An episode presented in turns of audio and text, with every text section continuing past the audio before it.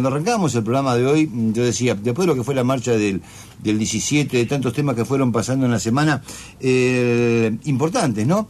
El, el, establishment, el poder real, los medios concentrados, rápidamente trataron de opacarlo, de taparlo y metieron dos temas eh, de agenda en la semana en la que después picamos todos. Uno, el dólar y los precios disparatados que va teniendo el blue, y por otro lado la devaluación que muchos están pretendiendo.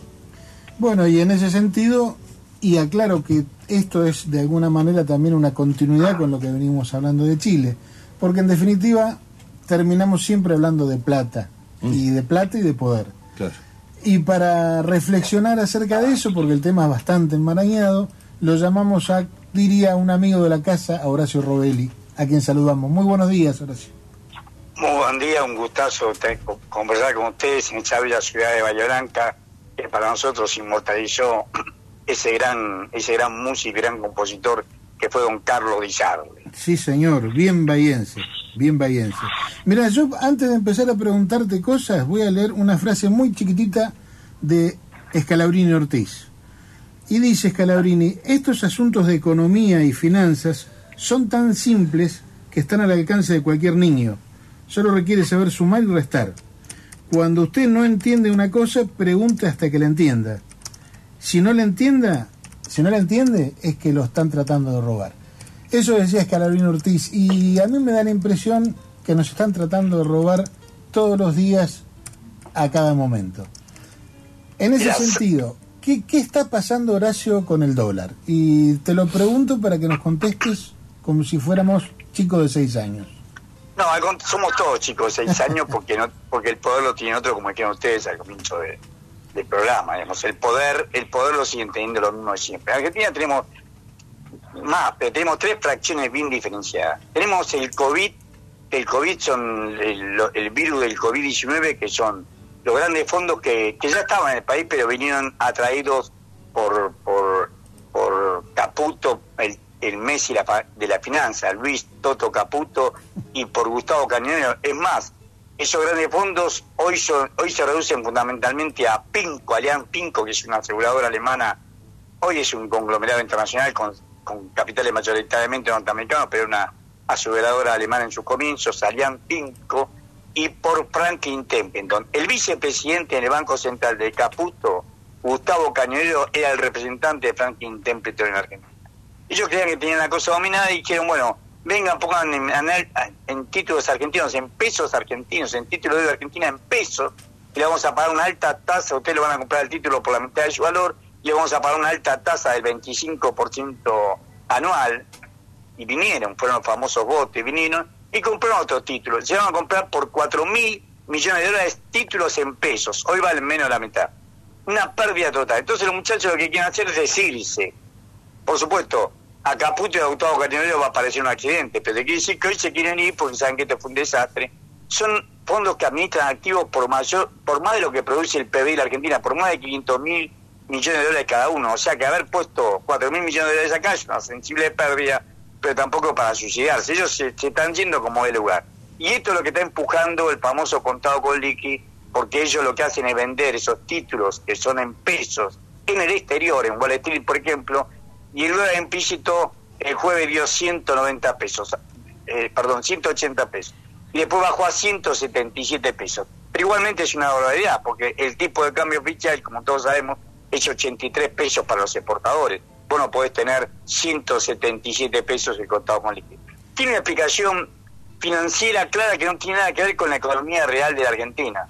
¿Por qué decimos esto?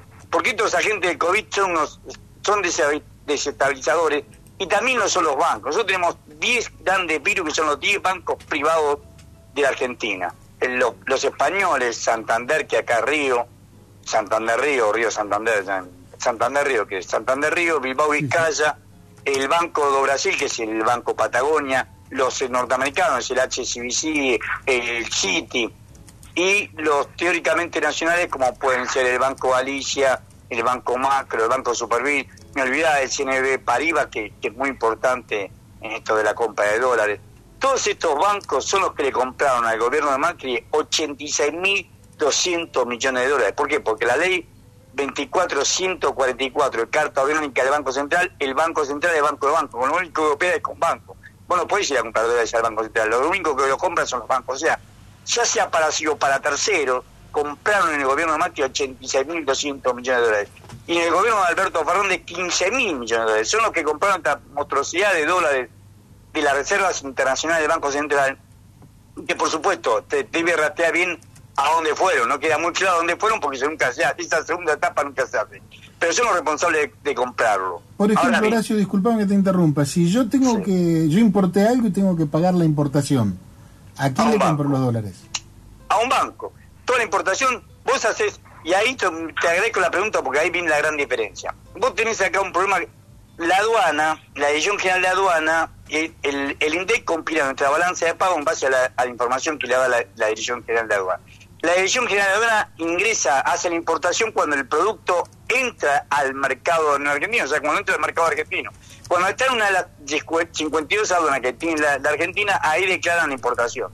No tiene nada que ver con lo financiero. Ellos declaran cuando ven la máquina, el equipo, lo que la mercadería que vos importaste. Cuando entró la mercadería, que tiene una carta de deporte, que está identificada, etcétera, etcétera, tiene una mezcladora de arancelarios, etcétera, etcétera, ahí contabiliza la importación física la parte financiera hacen los bancos, y acá viene uno de los problemas gravísimos que tenemos. Los bancos, el Miguel Pérez, el presidente del Banco Central y el directorio del Banco Central le autorizaron a los importadores adelantar importaciones por más de 5 mil millones de dólares. Es una nota que publica.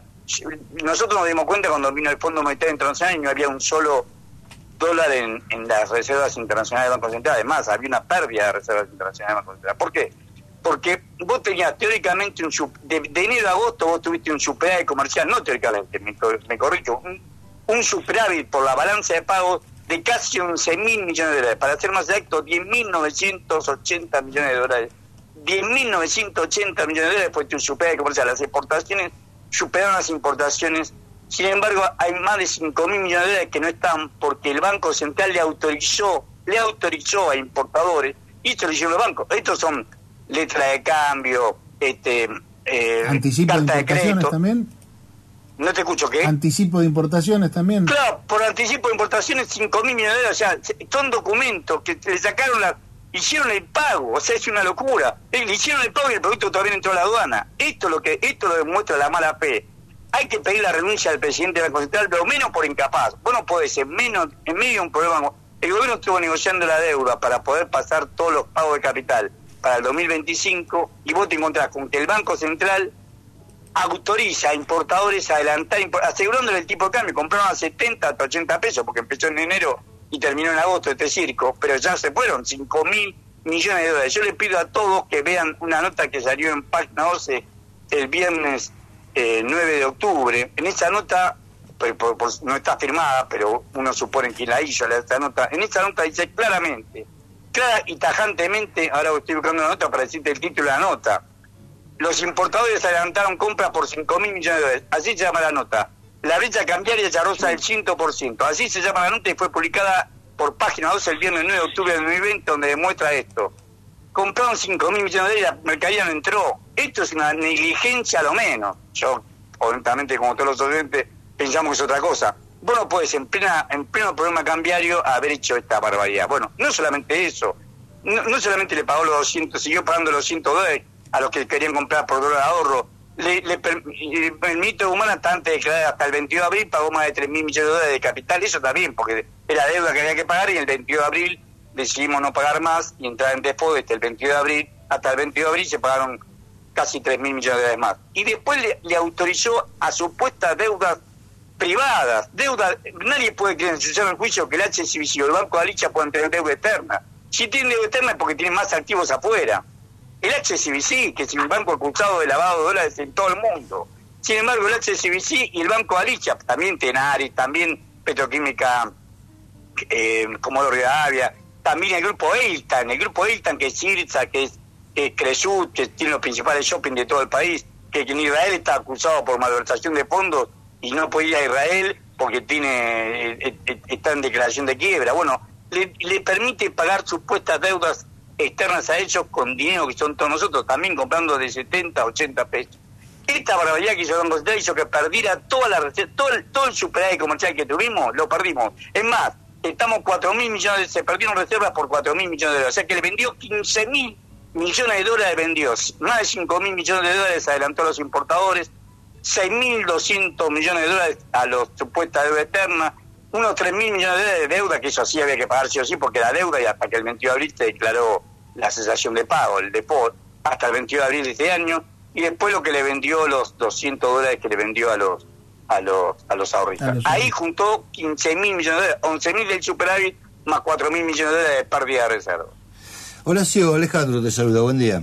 Alejandro, ¿cómo te va? Muy bien, muy bien. Impresionante lo que estás describiendo. Recién cuando comenzaste esta descripción partiste, partiste diciendo también que, esto, todo esto que está pasando con el dólar hoy es no es la economía real, es el sistema financiero y que todavía estos tipos que se la llevaron, se la seguirán llevando, se quieren llevar 5 mil millones más. Ahora bien, es el sistema financiero, pero esta situación que se plantea con el dólar sí empieza a pegar en la economía real. Si, si vas al supermercado, a mí me pasa, siempre eh, hago las compras, digo. Aumentaron los productos un 3, un 5, un 10% algunos, eh, es difícil encontrar eh, las marcas más económicas, bueno, eso son estrategias de los supermercados, pero empieza a verse también eh, en la economía real, aumentaron los precios de todo, a eso hay que acompañarlos de la nafta que siempre empuja un poquito más para arriba, es decir, no baja la inflación, se acrecienta la pobreza, eh, todas estas cosas repercuten también por este tipo de, situaciones que se plantean con un dólar que todo el mundo te dice es ideal, pero eh, ilegal, pero corren a comprarlo, ¿no? O por lo menos estos que operan en el sistema financiero. Ahora, el impacto en la economía real se dan los precios.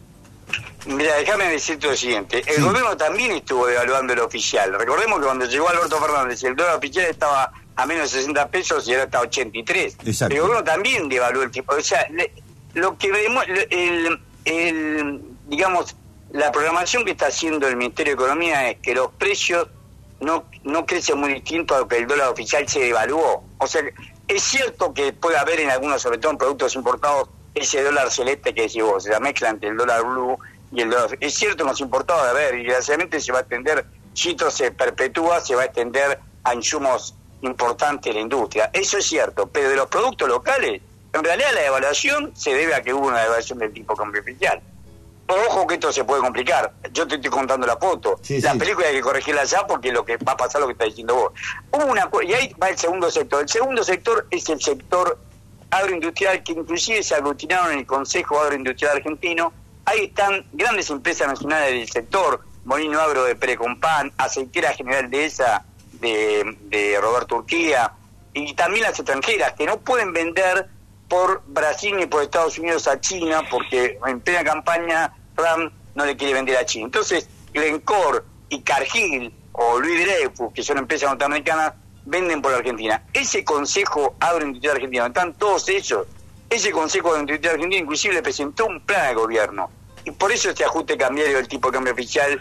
Pero ellos también están especulando, porque claro, ellos lo beneficia, porque por cada dólar que obtienen afuera, le, le dan más peso argentino. Ellos también quieren vender por el celeste. Ellos también quieren hacer una mezcla entre el contado con liqui y el oficial. Cosa que el gobierno, por supuesto, no, no le, le prohíbe porque sabe que eso provoca una fuerte caída del poder adquisitivo del salario. Cada vez que aumenta el, el precio del dólar, empuja la miseria de la población. Estamos en una situación conflictiva. Ese segundo sector hoy está aliado tácticamente con el capital financiero. No son lo mismo.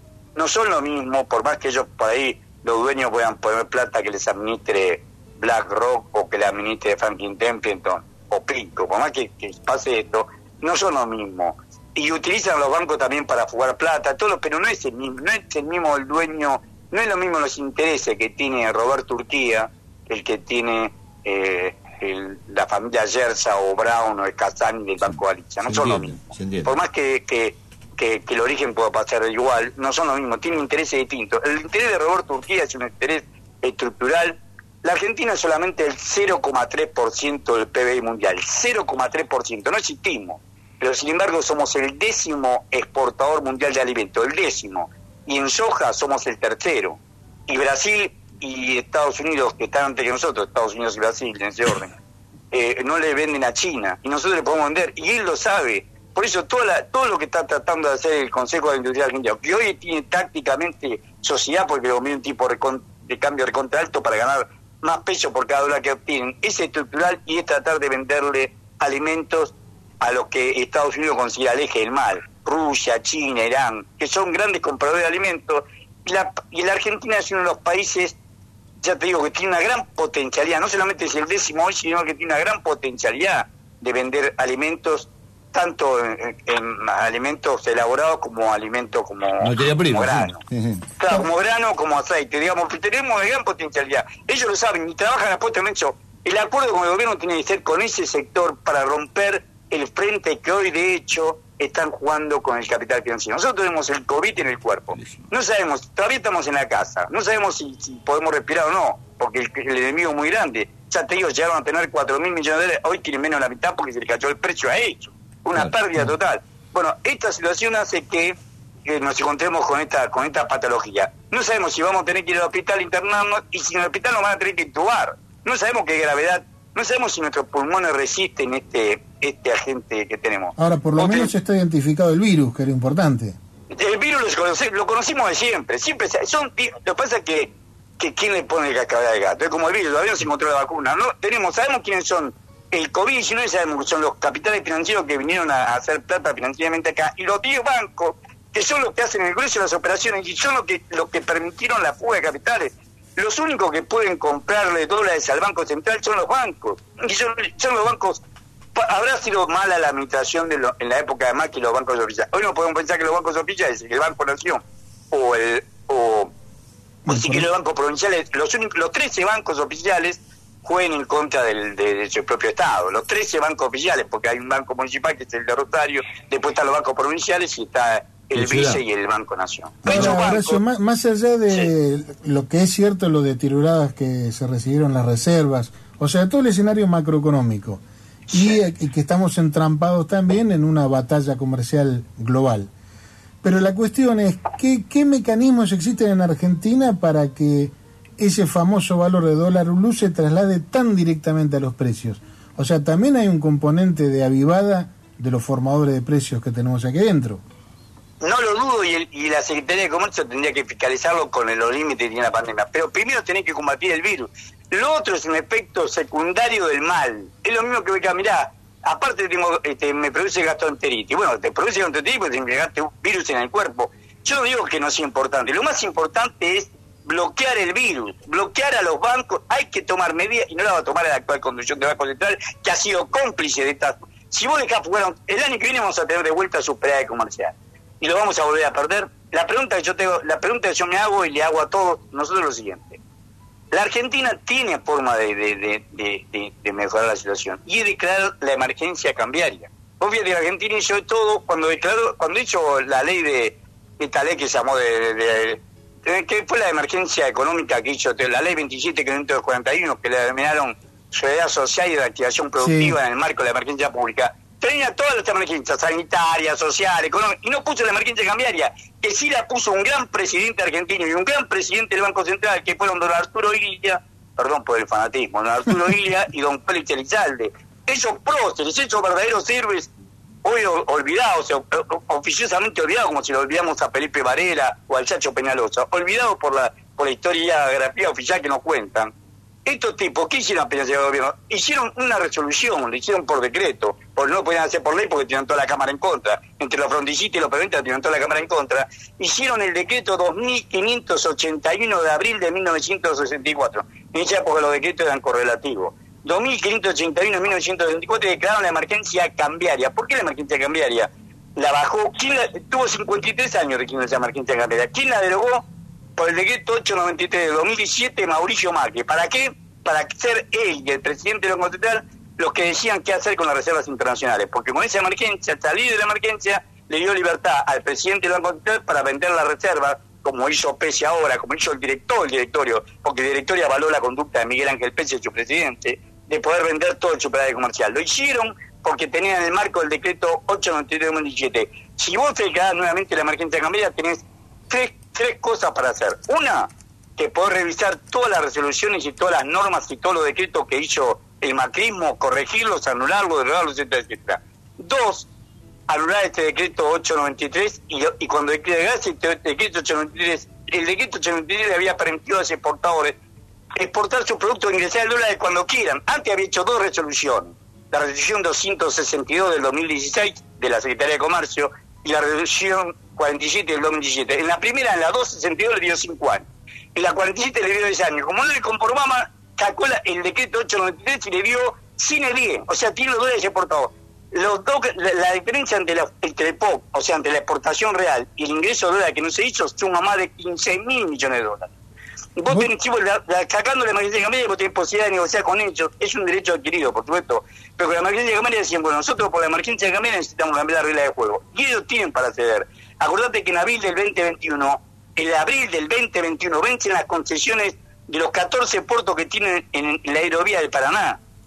Luis sí, Dreyfus, Cargill, Glencore, este, Aceitera General de esa, todos esos tienen puertos, habitan puertos privados, sacan ellos lo que quieren van a querer seguir aumentando los puertos. Entonces negociemos, negociemos que entren 3 mil millones de dólares por, por mes. En noviembre, en diciembre, en febrero y en marzo. En, en, en noviembre y diciembre entre la cosecha fina, que el precio es bueno, pero no es mucho que se va a vender de trigo. Pero sí comienza y está más de 400 dólares la tonelada de la soja. Comienza la venta en, abril, marzo y abril, de la cosecha, la venta, el ingreso de la venta de la del maíz y del tri y del y de la soja y ahí en abril nosotros podíamos sacar la cabeza de arriba del agua y teóricamente también está la vacuna contra el COVID. Y por ahí también, Horacio, por ahí también eh, nos encontramos con alguna sorpresa en tonelaje. Por supuesto, hay, todo, eso, todo eso revisable. Pero primero hay que la emergencia cambiaria para obligarlos a que esos 15 mil millones de dólares que Macri le regaló, porque Macri hecho dos resoluciones, dos, dos resoluciones de la Secretaría de Comercio, la 262 del 2016 y la 47 del 2017, por la cual le dio 5 años en la primera y 10 años para, para ingresar al dólar en la segunda. Y el peor de todo, el decreto 893, por el cual en su primer artículo deroga, deroga la emergencia cambiaria de ese gran presidente que fue Arturo Ilia, que fue la 2581 de 1964. No sabés que escuchándote ahora entiendo el credo liberal de la independencia del Banco Central. Ahora me estoy dando cuenta por qué están tan interesados en que sea independiente es toda una mentira. Más, te digo más, la tercera medida que vos tenés que hacer, la primera te dije que podía revisar con la emergencia, podía revisar todas las normas y todas las resoluciones y todos los decretos y anularlos y derogarlos y cambiarlos. La segunda es que le podés hablar, le hacés perder el derecho adquirido a los exportadores y si ellos te litigan, decirle, bueno, mira, arreglemos, esto se arregla políticamente. Si quieren 3 mil millones de dólares, adelante el ingreso de dólares, si quieren 3 mil millones de dólares, nosotros vamos a ser condescendientes cuando hablemos sobre el tema puertos, sobre la aerovía de Paraná.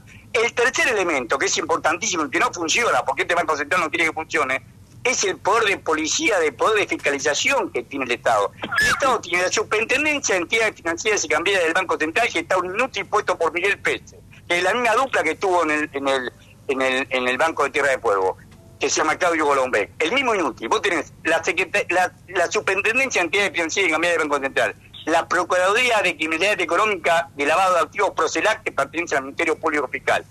El Ministerio de Seguridad, Gendarmería, Policía, usarlo para algo, no para echar la gente de Guernica. La Superintendencia de la Comisión Nacional de Valores, la PIP y la UIF, que es la Unidad de Investigación Financiera. Vos tenés poder de policía. Vos, si nosotros hubiéramos agarrado el primer peón que, que, quemó el pastizal, no hubiéramos tenido los incendios en todo el país. Vos lo metés preso y ese tipo te dice quién le dio la orden. Y metés preso al que dio la orden.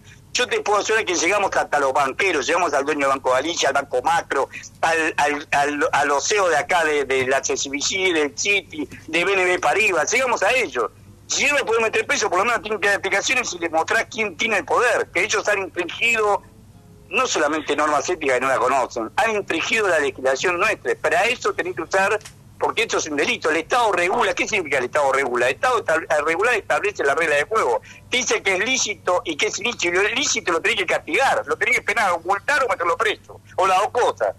con, respecto, del banco, con respecto al Banco Central, a se lo puso a Fernández. Es decir, Fernández no puede estar muy ajeno, no puede estar muy ajeno a todo esto. Yo no digo que Fernández es inocente. Lo que digo que así como el 17, ese es el tercer sector. Yo te digo, el primer sector son, es el virus que son los bancos de acá y los bancos y los fondos de cobertura internacional. El segundo es que es un virus propio, ya es un virus como la gripe, ya lo conocemos, son los agroexportadores. Y el tercero es el pueblo argentino, así como salió a la calle, desoyendo la boludez que le decía Alberto Fernández que hagamos, que se haga la comunicación por sistema, por internet. salió a la calle el 17 de octubre del 2020 para conmemorar el 17 de octubre del 45. Con la misma razón tiene que salir a la calle ahora para decirle, esto tiene que quedarse la emergencia cambiaria y tiene que expulsarse a los que a los que han permitido que se haya, que se pierdan 11 mil millones de dólares de superávit comercial y que las reservas internacionales bajen 4 mil millones de dólares. Que vendieran 15, esto es responsable, vender 15 mil, no, los 3 mil de la deuda no. Que vendieron 12 mil millones de dólares, esos 12 mil millones de dólares, esos responsables, tienen que pagar. Y en la emergencia cambiaria tienen que echar por inútil, por lo menos, lo menos por inútil. Y si Alberto lo nombró, al decirle a Alberto lo tienen que echar, hermano, porque nosotros no vamos a estar viviendo con la soga del cuello, porque aumentan los precios de los productos todos los días, porque vos dejás que el dólar paralelo se vaya a la miércoles y la gente pide el precio por el dólar paralelo. Lo que tiene que hacer es que el Estado regule. Regular es establecer la regla de juego. Si vos estableces la regla de juego y decís lo que, hay lo que está bien y lo que está mal, el Estado está para eso. El Estado nosotros le delegamos esa facultad para eso entonces la cosa se va a empezar a encadenar. La Argentina tiene futuro, porque la Argentina es un país relativamente pequeño, somos 45 millones de habitantes, y vos no podés permitir que 9 millones de personas reciban IFE. Vos tenés una población, y la tasa de actividad se calcula más o menos en 47%, vos tenés una población económicamente activa de 22 millones y tenés 9 millones de tipos que reciben el IFE. No podemos, no somos, no somos, vos decís, si fuéramos Burkina Faso, tiene 7, 8 meses de sequía, bueno, entendés o Haití o, Bolivia, que son países estructuralmente pobres. Nosotros no somos estructuralmente pobres, somos terriblemente injustos. Y si Alberto Fernández no lo entiende, el pueblo en la calle se lo va a entender. Así como salió a la calle el 17 de octubre desobedeciendo la orden de que había que hacerlo todo en forma digital, acá tenés que salir a la calle, pero alguien tiene que decirle, miren, la solución, el problema es este, la solución es esta, y hagámoslo. Bueno, Horacio, eh, se nos hemos quedado sin tiempo, lamentablemente. Eh, admiramos tu vehemencia, tus convicciones. No, y el punto de eh, análisis también. por supuesto, no, no, pero no siempre se, se, escucha a alguien tan convencido de lo que piensa. Conclusión, en economía siempre estamos hablando de política, ¿no es cierto? Así que, bueno, Horacio, te despedimos, te agradecemos inmensamente este rato que has estado con nosotros y, por supuesto, te dejamos comprometido para otro encuentro pero para mí siempre es un gusto y yo te digo, tuvimos antecedentes valiosísimos. Hubo gente que se jugó la vida en este país y que actuó honestamente. Y ahí en este gobierno también hay gente. Yo le tengo profunda admiración al ministro Martín Guzmán. Antes de presionarlo trataron de coimearlo, como Greenpun. Son tipos que siguen, con, sí, le pegan, le pegan y los tipos siguen adelante. Espero que él llegue a final y no lo que pasó con Bernardo que le pidieron la renuncia. Bien. Muy bien, Horacio. Hasta la próxima. Un abrazo. Un abrazo. Muchas gracias.